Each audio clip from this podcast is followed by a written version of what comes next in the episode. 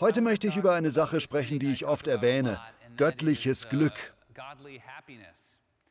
Wenn Sie mich schon eine Weile kennen, dann wissen Sie wahrscheinlich, dass es mir Spaß macht, überreligiöse Menschen anzustupsen. Das klingt ironisch, wahrscheinlich halten Sie mich für einen überreligiösen Typen. Ich bin ein Pastor. Was ist religiöser als das?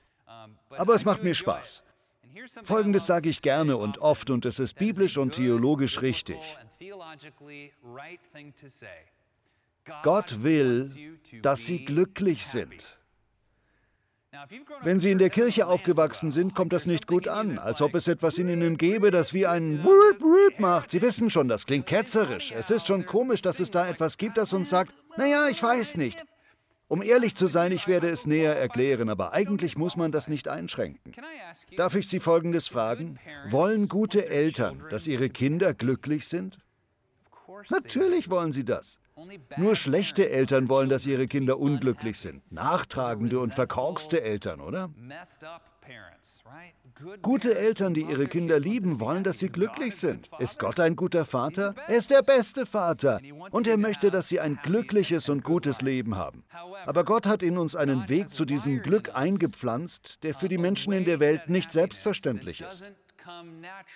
Es geht nicht nur darum, dass Gott will, dass man einfach nur glücklich ist, egal was passiert, sondern dass Gott einen Weg geebnet hat, und zwar durch die Bibel, wie man leben muss, um ein wirklich glücklicher Mensch zu sein. Ich kann nur sagen, dass ein glückliches Leben auf einem sinnvollen Leben aufbaut. Wenn Sie nichts sonst von dem mitkriegen, was ich heute sage, dann bitte das hier. Jeder in diesem Raum, jeder, der am Fernseher zusieht, möchte glücklich sein. Das wollen sie wirklich. Manch einer mag sie anlügen, aber tief in seinem Inneren gibt es diesen Wunsch, ein glückliches Leben zu führen. Aber das Streben nur nach einem glücklichen Leben wird sie nicht wirklich glücklich machen. Es ist vielmehr das Streben nach einem sinnvollen und guten Leben, das ihnen das gewünschte Glück bringen wird. Das ist nichts Neues. Es ist eine uralte Weisheit. Sie wird schon seit Tausenden von Jahren erzählt, aber die Menschen sagen sie immer noch und meine Güte, ich glaube, sie ist wahr. Das Leben ist hart, oder? Manchmal ist das Leben hart. Manchmal stehen einige von Ihnen vor etwas, von dem Sie dachten, dass Sie es nie durchmachen würden. Vielleicht haben Sie eine Krankheit oder haben den Verlust Ihres Kindes zu verkraften. Oder vielleicht müssen Sie den Verlust Ihrer Firma hinnehmen. Viele von uns machen harte Zeiten durch und wir haben Dinge, die alles noch schwerer machen. Vielleicht erleben Sie eine Phase im Leben, in der Sie das wirklich spüren, denn so etwas kommt immer in Wellen, oder? In solchen Momenten, in denen Sie das richtig spüren, werden Sie eine von zwei Entscheidungen treffen müssen. Entweder lassen Sie sich ablenken oder Sie entscheiden sich dafür, etwas Sinnvolles zu tun. Das liegt in der menschlichen Natur. Übrigens ist es in Ordnung, sich manchmal für eine Ablenkung zu entscheiden. Manchmal braucht man eine Pause. Manchmal muss man einen Film sehen. Manchmal braucht man ein kleines Eis. Manchmal sind die Ablenkungen, die wir wählen, auch nicht so unschuldig, oder? Es gibt auch andere Dinge, denen wir uns zuwenden, die eine viel tiefere Ablenkung mit sich bringen. Drogen zum Beispiel. Und wir könnten noch weitere aufzählen, aber das müssen wir nicht. Wir wissen, dass es in der menschlichen Natur liegt, sich entweder zurückzuziehen, sich ablenken zu lassen oder sich zu sehr auf etwas einzulassen. Oder die tiefe Entscheidung zu treffen, dass ich mich, obwohl ich mich erschöpft fühle oder Angst habe oder mich überfordert fühle, in Richtung der Sache bewege, die mich runterzieht. Zu sagen, ich will herausfinden, was damit gemeint ist, dass alte weise Männer gesagt haben, lehne dich in das Messer. Zu sagen, ich will entdecken, was es bedeutet, in diesem Moment etwas Sinnvolles zu tun. Jetzt ist es noch abstrakt, aber es wird einen Sinn ergeben. Die kurze Antwort ist folgende. Als Christen glauben wir, dass Gott alles verändern kann. Und wenn wir unseren Schmerz, unser Leiden, unsere Schwierigkeiten an Gott übergeben, anstatt davor wegzulaufen, dann verwandelt Gott unseren Tod in Auferstehung. Das ist das Ostergeheimnis. Das hilft uns bei all den Ängsten, die wir angesichts der verrinnenden Zeit, des Alterns, der verpassten Gelegenheiten, der heranwachsenden Kinder und all der anderen Dinge ständig spüren. Jesus ist die Antwort auf diese Dinge. Was für ein großartiges Lebenszeugnis heute von Sharon. Es deckt sich genau mit dem, worüber ich heute sprechen möchte. Ich erinnere mich an die Zeit, als ich ein Teenager war und in die Schule ging. Damals begann ich so ein Gefühl der Angst oder des Grauens zu spüren, das viele von uns bekommen, wenn wir Jugendliche und später Erwachsene werden. Eines Tages passierte es einfach. Ich machte gerade mein Bett und musste zur Schule gehen und bekam ein mulmiges Gefühl. Nicht wegen etwas Bestimmtem, es war einfach wie ein schweres Gewicht. Vielleicht wissen Sie, wie sich das anfühlt. Dieses Gewicht kommt übrigens in Wellen für den Rest deines Lebens. Es ist etwas, das man irgendwie immer hat. Ich habe es gespürt, als ich vielleicht 13 oder 14 war. Ich habe dieses Gewicht gespürt. Ich erinnere mich, dass ich später in der Schule, in der Highschool unbedingt beliebt sein wollte. Ich weiß, das ist ganz selten für einen Teenager, aber ich war eben einer dieser besonderen Teenager, die wirklich beliebt sein wollten. Ich ging auf eine kleine Schule in LA und dort gab es eine Gruppe. Ich war kein Ausgestoßener, aber ich fühlte mich irgendwie unsichtbar. Ich hatte ein paar gute Freunde und spielte Eishockey, aber die Mädchen kamen nicht zu den Eishockeyspielen. Ich bin Langlauf gelaufen, aber die Mädchen sind auch nicht zu den Langlaufwettkämpfen gekommen. Sie gingen zu den Basketballspielen und zu den Footballspielen und ich habe es nicht ins Basketballteam geschafft. Junge, ich wollte unbedingt in diese Mannschaft. Ich dachte, wenn ich in die Basketballmannschaft komme, dann werde ich beliebt sein. Aber ich war noch nicht mal Ersatzspieler. In LA habe ich mich einfach nur unsichtbar gefühlt. Wenn ich beliebte Kinder gesehen habe, habe ich mir unbewusst gedacht, die sehen so glücklich aus. Sie sehen aus wie im Film. Und sie sind nett. Sie schienen nette, glückliche, wirklich gut aussehende Leute zu sein. Und ich wollte zu dieser Gruppe gehören. Aber ich habe es nie wirklich geschafft. Später sind wir dann mit meiner Mutter nach Oklahoma gezogen. Meine Eltern sind geschieden, das waren also zwei ziemlich komische Erfahrungen für mich. Ich zog mit meiner Mutter nach Oklahoma und ging auf eine Schule und ich dachte mir, ich werde mein Bestes tun, um in die Gruppe der Beliebten zu kommen. Ich werde mit Charme da hineinkommen. Ich mache mir eine neue Frisur. Ich werde toll aussehen. Ich mache mir eine besondere Farbe in die Haare. Ich tue alles, was ich kann, um da reinzukommen. Und um ehrlich zu sein, war das ein gutes Jahr. Ich glaube, es hatte einen gewissen Reiz, als Highschool-Schüler aus LA nach Oklahoma zu kommen.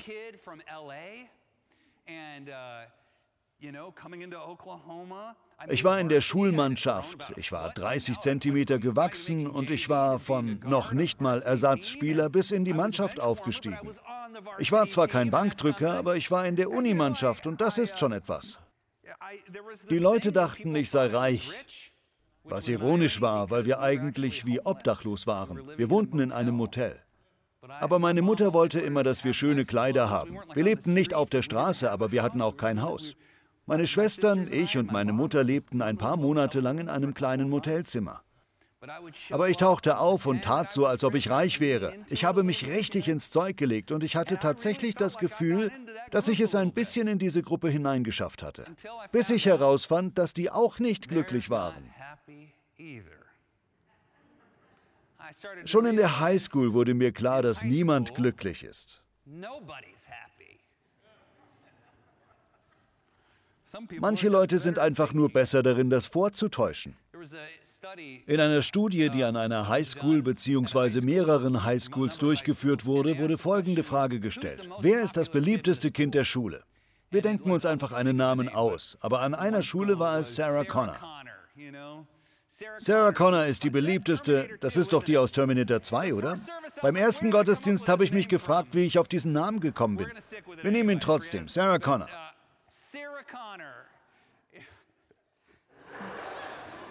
Sarah Connolly. Ein bisschen anders. Alle sagten, das beliebteste Mädchen ist Sarah Connor. Sie ist die Beste. Das war wie allgemeingut, alle wussten es. Dann gab es noch die zweite Frage. Wer ist die Person, die du in der Schule am meisten hasst? Raten Sie mal, wer das war. Sarah Connor, ich hasse sie. Sie ist so unhöflich. Sie denkt, sie sei so toll. Hast du gesehen, was sie auf Instagram gepostet hat? Sie hat mein Bild nicht kommentiert. Stellen Sie sich vor, wie es ist, Sarah Connor zu sein. Vielleicht bist du die Sarah Connor in deiner Schule. Du bist das beliebteste Kind in der Schule und du bist das meistgehasste Kind in der Schule. Ist das nicht seltsam? Wir sehen die Schüler und wir sehen Menschen, die anders sind. Aber wir sind im Grunde nur erwachsene Schüler, oder? So viele Dinge, die in diesem kleinen Mikrokosmos existieren, gibt es immer noch in unseren Jobs, an unseren Arbeitsplätzen, in unseren Kirchen. Sie begleiten uns. Und wir entdecken, dass es in allem eine Art von Einbildung gibt, sodass selbst in den Momenten, in denen wir denken, alles sei großartig oder toll und wir glauben, die Dinge laufen so, wie wir wollen, immer noch ein flaues Gefühl vorhanden ist. Diese Leute sind nicht glücklich. Um diesen Punkt zu verdeutlichen, werde ich mich selbst erniedrigen, indem ich Ihnen meine Abschlussfotos zeige. Schauen Sie sich diesen Gentleman an. Das ist die Klasse von 1999. Ich halte mal kurz an, denn es gibt ein paar Dinge, auf die Sie achten sollten. Wir sehen sofort auf die Haare, oder? Das hat beim Friseur im Supermarkt etwa 6 Dollar gekostet. Ich habe es selbst gemacht, es hat ein bisschen gebrannt. Ich habe es direkt vor den Fotos nochmal frisch gemacht. Aber wenn Sie genau hinschauen, dann sehen Sie, dass ich mir für die Fotos vorher eine Sonnenbrille auf den Kopf gesetzt hatte, weil ich dachte, dass das ein bisschen accessoiremäßig ist. Dieses T-Shirt war der Wahnsinn. Zu meiner Zeit war es sehr cool, glauben Sie mir. Ich war auch leicht gebräunt, ich fand, dass ich toll aussah. Aber hier ist das nächste, das übertrifft das noch. Ich bin barfuß unterwegs. Damit Sie denken, dass ich da auf dem Weg zum Strand bin. Ich bin ein Strandtyp. Die habe ich in Oklahoma aufgenommen. Das nächste. Hey, wollen Sie jemand in Ihrer Firma anstellen oder wollen Sie ein Haus verkaufen? Dann stellen Sie Bobby im Anzug ein. So ein großes Revers ist wieder im Kommen. Vielleicht sehen Sie es bald in der Kirche. Und das Bild hier ist das, von dem Hannah meinte, es sei das einzige, auf dem ich gut aussehe, weil man meine Haare nicht sehen kann. Das bin ich, als ich meinen Abschluss gemacht habe. Das Lustige daran ist, dass ich, als ich diese Bilder aus dem Jahr 1999 gesehen habe, dachte, ja, die sind toll, die sind großartig. Ich sehe so fantastisch darin aus. Und jetzt, wo ich das hier mache, stirbt ehrlich gesagt ein kleiner Teil von mir. Sogar jetzt. Auch wenn es nur ein Gag ist, denke ich immer noch, bah. So ist es mit der Mode, mit dem Geld und mit so vielen Dingen im Leben, die eigentlich unschuldig und lustig sind, mit denen man nichts falsch machen kann. Aber wir sehen diese Dinge so oft als die Antwort an, obwohl sie in Wirklichkeit nur Verzierungen sind. So ist das Leben nun mal. Wollen Sie wissen, wann ich glücklich wurde? Wollen Sie wissen, wann ich mich in den Bobby Schuller verwandelt habe, bei dem das Glas halb voll und die andere Hälfte köstlich ist? Wissen Sie, wann meine Ängste, Sorgen und Befürchtungen weggewischt wurden? Es war, als ich Jesus Christus persönlich kennengelernt habe. Das war, als ich eine tiefe und dauerhafte Beziehung mit Gott begonnen habe. Es ging nicht alles für immer weg, aber als ich morgens erfüllt vom Heiligen Geist aufwachte, hatte ich ein Ziel, das Gott mir für meine Schule gegeben hatte. Ich hatte einen Grund aufzustehen. Ich hatte Dinge zu lernen. Ich hatte einen Weg des Wachstums vor mir und das war nicht möglich durch irgendetwas, das mir in der Schule beigebracht oder erzählt wurde. Außerdem stellte ich fest, dass die glücklichsten Kinder in meiner Schule die waren, die eine Beziehung zu Gott und eine gute Beziehung zu ihrer Familie hatten. Das waren die glücklichsten Kinder, egal ob sie beliebt oder unbeliebt waren. Ich hatte darauf nicht wirklich geachtet, das habe ich erst später bemerkt. Aber nochmal, wenn man ein glückliches Leben haben will, muss man das auf dem Fundament eines sinnvollen Lebens aufbauen. Und es ist so gut wie unmöglich, ein sinnvolles Leben zu führen, ohne auf Gott zu vertrauen. Ich will das noch näher erläutern. David Foster Wallace war ein großer Romanschreiber, irgendwie postmodern und manchmal ziemlich düster, aber ich mochte ihn. Er hat sich das Leben genommen. Wir haben vor kurzem über Van Gogh gesprochen und darüber, wie sein Schmerz einen Großteil seiner Kunst beflügelt hat dass viele Menschen, die dunkle Zeiten durchmachen, auch ein paar der besten Einsichten über das Leben haben können. Wallace hielt eine Rede, eine Weile bevor er starb. Es war eine Rede bei einer Uni-Abschlussfeier, eine Eröffnungsrede. Er begann damit, einen Witz voller Weisheit zu erzählen. Er sagte, ein alter Fisch schwamm durch das Wasser und schwamm neben ein paar jungen Fischen. Er sagte, Guten Morgen, Jungs, wie ist das Wasser? Die jungen Fische sagten gar nichts und verschwanden. Danach sagte der eine junge Fisch zum anderen, was zum Kuckuck ist Wasser? Was zum Kuckuck ist Wasser? Der Gedanke dabei ist, dass der alte Fisch weiß, dass er durch etwas schwimmt, aber die jungen Fische nehmen ihre Umgebung gar nicht wahr. Sie wissen nicht, dass es dieses Material gibt, in dem sie schwimmen, das sie am Leben erhält und das sie schwimmen lässt. Wenn man im Leben älter wird, so wie ich, ich bin 40, dann fallen einem Dinge auf. Als Pastor fühlt man sich dann manchmal wie ein Stand-up-Comedian. Man muss ständig über Dinge nachdenken und Dinge beobachten und man beginnt das Wasser zu sehen. Je älter man wird, desto klarer sieht man es. Worin schwimmen wir? Was ist unsere Umgebung? Wallace hat das beobachtet. Er war kein religiöser Mensch, aber er machte folgende Beobachtung. Es gibt keine Atheisten. Jeder Mensch betet etwas an. Jeder verehrt etwas. Und er warnte sie. Wenn man anbetet, was die meisten Menschen heute anbeten und es nicht Gott ist, dann wird einen das bei lebendigem Leibe auffressen. Er sagte, wenn man Geld anbetet, wird man immer ein Gefühl des Mangels haben, als ob man nie genug hätte. Und man wird sein Bestes tun, um mehr zu bekommen. Das Haus wird nie genug sein, das Auto wird nie genug sein, man wird nie genug an Kapitalanlagen haben, man wird einfach immer mehr brauchen. Er sagte, wenn man seinen Körper oder seine Sexualität anbetet, dann wird man sich immer hässlich fühlen.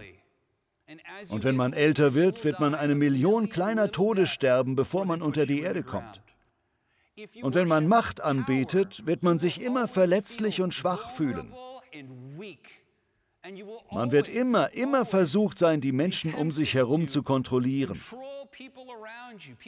Menschen, die einen lieben, um sich mächtiger und kontrollierter zu fühlen. Wenn man seinen Intellekt anbetet, wird man sich immer ein bisschen dumm fühlen, wie ein Betrüger, der nur vorgibt zu wissen, wovon gesprochen wird. Junge, ich kann Ihnen sagen, dass das wahr ist.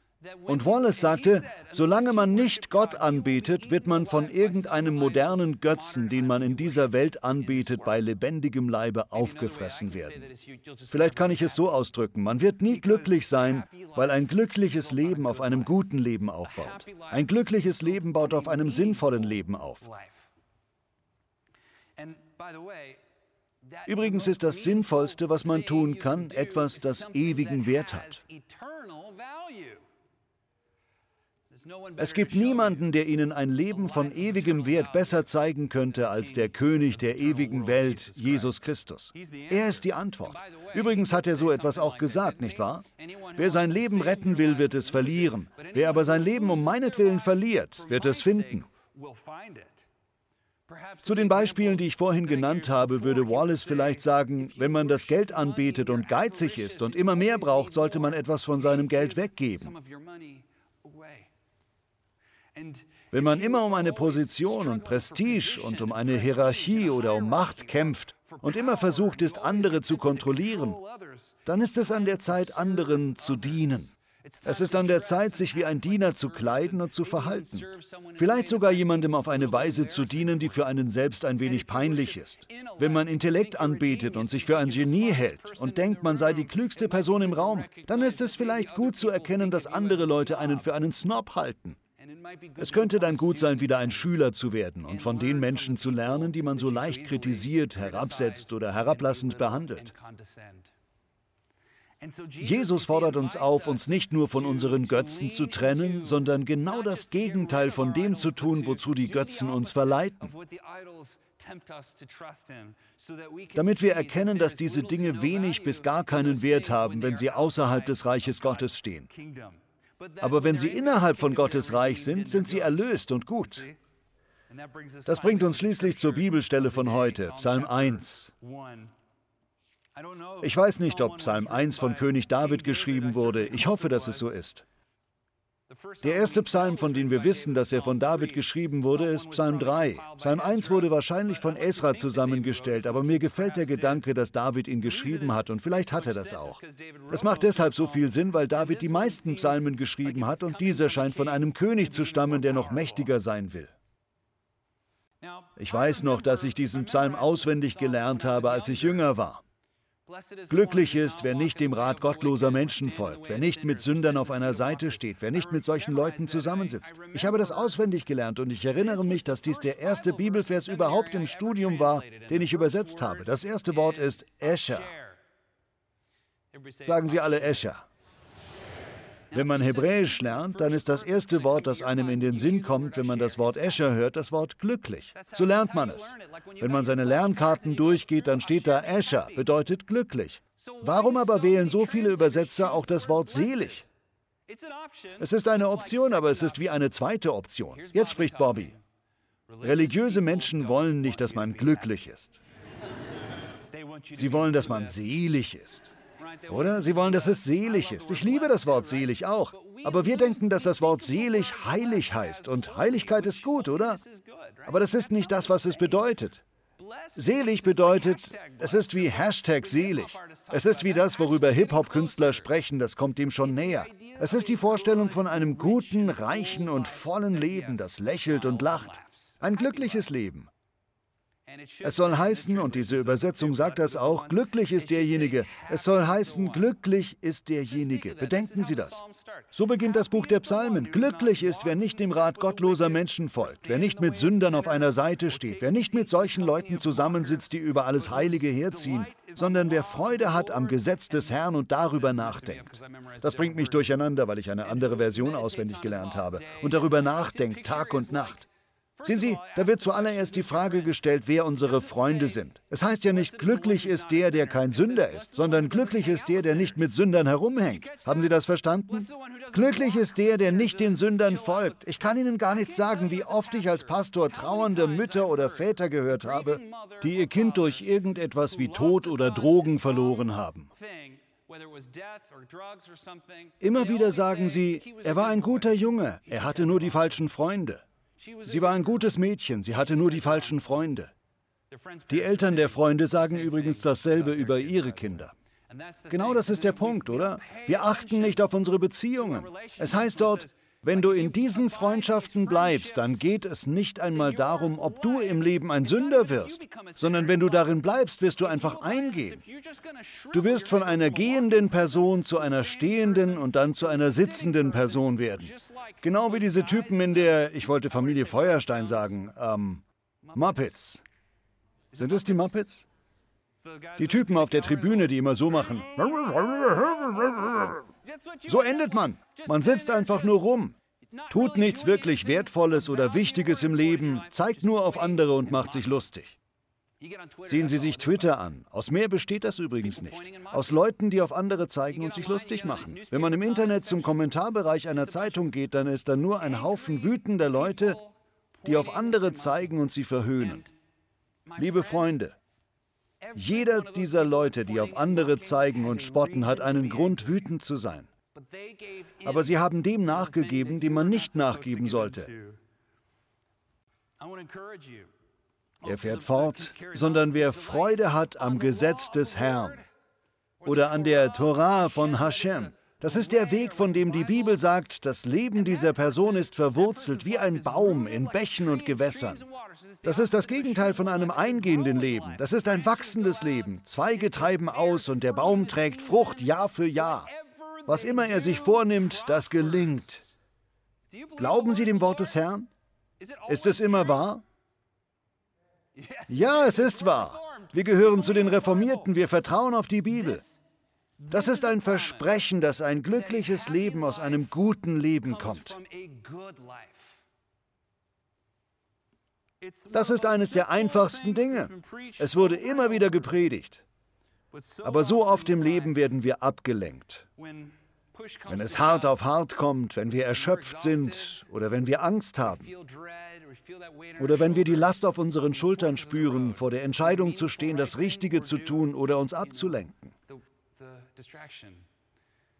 Manchmal gewöhnen wir uns an die Ablenkung, bis sie zu unserem normalen Verhalten wird und die Angst geht nie weg.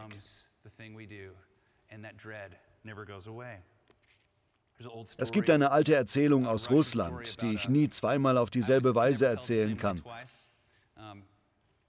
Das ist so, als würde man den gleichen Leib Brot backen. Es geht einfach nicht. Aber sie geht ungefähr so. Es war einmal ein Junge, der auf dem Weg zur Schule war und er ging durch einen Wald, um zur Schule zu kommen. Er hatte ein flaues Gefühl. Er wollte nicht in die Schule gehen. Er wollte nur zu Hause bleiben und mit seinen Freunden spielen. Eine gute Fee begegnete ihm auf der Straße und überreichte ihm eine silberne Kugel und sagte, diese silberne Kugel ist dein Leben. Und hier ist eine kleine Schnur. Das will ich dir schenken. Jedes Mal, wenn du etwas tust, was du nicht tun willst und du vorspulen willst, zieh nur ein bisschen an dieser Schnur und dein Leben wird vorspulen. Sie gab ihm die Kugel. Weil er nicht zur Schule wollte, zog er ein bisschen an der Schnur und eine Stunde verging wie im Flug. Er zog nach ein bisschen fester und schon war er auf dem Weg von der Schule nach Hause. Er konnte alles überspringen. Er war sehr aufgeregt, denn er hatte diese unglaubliche Kugel. Dann brach er sich ein Bein und bumm, er zog an der Schnur und übersprang die Zeit des gebrochenen Beins. Später dann heiratete er und als er und seine Frau anfingen sich zu streiten, zog er die Schnur und übersprang den Streit. Er machte eine schwierige Zeit mit den Kindern durch und puff, spulte er schnell vorwärts und alles war wieder gut. Es funktionierte und sie überstanden den Streit. Dann zog er in den Krieg und puff, zog er an der Schnur. Er wollte das Leid des Krieges nicht erleben.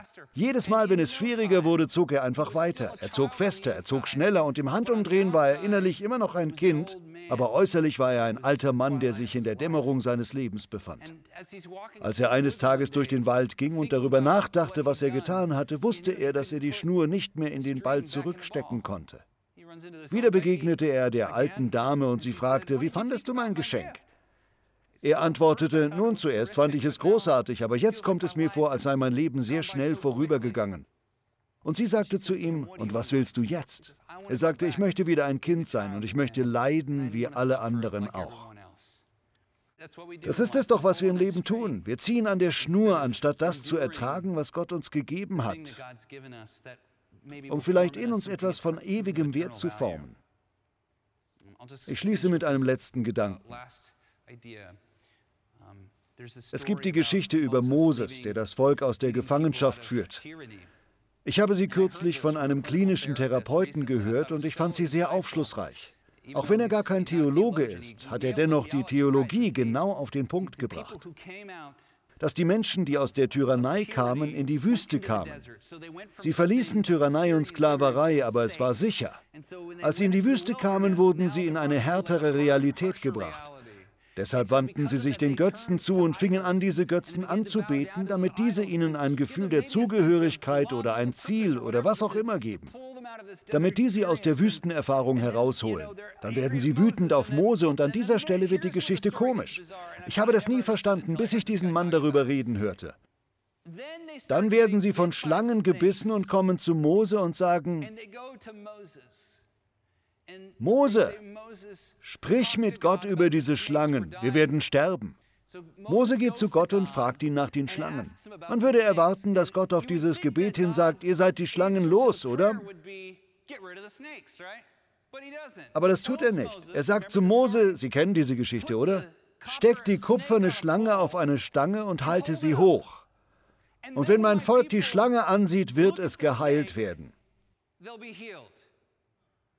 Wissen Sie, was die Mishnah, die Lehre, die uralte Lehre darin ist? Dass Gott nicht einfach unsere Probleme wegnimmt, sondern dass er uns die Kraft gibt, unsere Probleme zu bewältigen.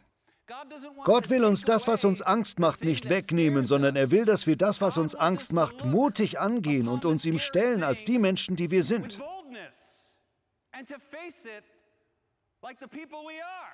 Gottes Volk. Sie sind ein Mann Gottes, eine Frau Gottes. Er hat sie nicht dazu aufgerufen, sich davonzuschleichen. Jesus selbst sagt, als gekreuzigter werde er wie die Schlange sein, die aufgerichtet wird. Was bedeutet das? Denken Sie auf die gleiche Weise von dem Tod Jesu. Das ist das Schrecklichste auf der Welt. Gott wandte sich von Jesus ab und er erlitt einen Tod, den die meisten für den schrecklichsten und schmerzhaftesten Tod aller Zeiten gehalten hätten. Er wurde von seinem besten Freund verraten und seine anderen Freunde ließen ihn auch im Stich. Jeder, der das sah, wusste, dass Jesus unschuldig war. Man tauschte den unschuldigen Mann gegen jemanden aus, von dem man wusste, dass er ein Krimineller war. Und die Menschen brachten Jesus in Verlegenheit und verspotteten ihn, während er dort oben hing. Übrigens war er völlig nackt. Man hatte ihm noch nicht mal ein Tuch umgehängt. Er war völlig nackt, bloßgestellt, demütigend für einen Juden. Er war der Inbegriff des schlimmsten Leidens, dem man begegnen konnte. Und er gab dem Nimm dein Kreuz auf dich und folge mir nach neue Bedeutung. Sehen Sie Christus so an, wie Sie die bronzene Schlange ansehen, weil Sie damit auch auf die Auferstehung schauen. Obwohl Jesus Christus ein solches Leid erlebte, wie es fast kein Mensch je erlebt hat oder erleben wird. Und obwohl wir selbst Leid durchleben, wird mit dem Herrn Auferstehung kommen. Sie sehen, es gibt keine Tragödie, die Gott nicht wenden kann. Deshalb sind wir im Leben aufgerufen, uns an das Kreuz Jesu zu lehnen. Das zu tun, was sinnvoll ist, wenn wir glücklich sein wollen. Wer würde vermuten, dass das Kreuz genau das ist, was man tun muss, um glücklich zu sein? Wer würde so denken? Naja, Christen. Das hört sich an, als ob wir Glück nicht mögen würden. Aber die Wahrheit ist, dass Gott uns dazu berufen hat, manchmal das zu tun, was sehr unbequem ist. Das zu tun, was sehr bedeutungsvoll ist und nicht in die Ablenkung zu gehen. Ja, man muss manchmal Eis essen. Und wenn Sie gehen, dann komme ich mit. Das klingt im Moment großartig. Aber im Leben wollen wir ein glückliches Leben auf dem Fundament eines guten Lebens aufbauen. Und ein gutes Leben erfordert, dass man das tut, was beängstigend ist. Das ist so, wie wenn man früher von einem Pfeil getroffen wurde. Man kann ihn nicht herausziehen. Das wissen Sie. Man kann ihn nicht herausziehen, sonst reißt er alles mit sich heraus. Man muss ihn auf die andere Seite durchschieben, ihn brechen und herausziehen. Ist das nicht schrecklich? So ist es auf dem Leben. Viele von Ihnen hören gerade jetzt den Heiligen Geist und denken an die Person, mit der Sie reden müssten. Sie denken an die schwere Entscheidung, die Sie treffen müssen. Sie denken an die Person, der Sie vergeben müssen. Vielleicht denken Sie darüber nach, wie Sie um Hilfe bitten müssen. Oder vielleicht ist es für Sie das Schwerste auf der Welt, eine Auszeit zu nehmen. Vielleicht ist es für Sie am schwierigsten loszulassen. Vielleicht ist es für Sie am schwierigsten darauf zu vertrauen, dass Ihre Kinder in die Welt hinausgehen können und es ihnen gut gehen wird. Dass sie sie nicht ständig kontrollieren müssen. Vielleicht spricht der Heilige Geist etwas Ähnliches zu ihnen. Ich weiß, das klingt abstrakt, aber Gott ruft uns dazu auf, manchmal das zu tun, was schwer ist. Ich glaube mit Ihnen, dass Gott, wenn Sie es im Glauben tun und darüber beten, das in etwas Großes verwandeln wird. Vater, wir lieben dich und wir danken dir. Ich bete, dass du jetzt jede Kette zerbrichst, Gott. Dein Volk hat schon genug durchgemacht. Ich bete, Herr, dass du deinen Heiligen Geist sendest, um Lasten wegzunehmen und Joche zu zerschlagen. Aber in diesen Momenten, in denen wir Not erleben, gib uns Mut. Gib uns Mut, Herr, uns der Sache zu stellen, zu der wir berufen sind. Herr, wir lieben dich und wir danken dir für deine Freude. Wir danken dir, dass du uns berufen hast, glückliche Nachfolger von Jesus zu sein. Und das sind wir auch. Wir lieben dich. Im Namen Jesu. Amen.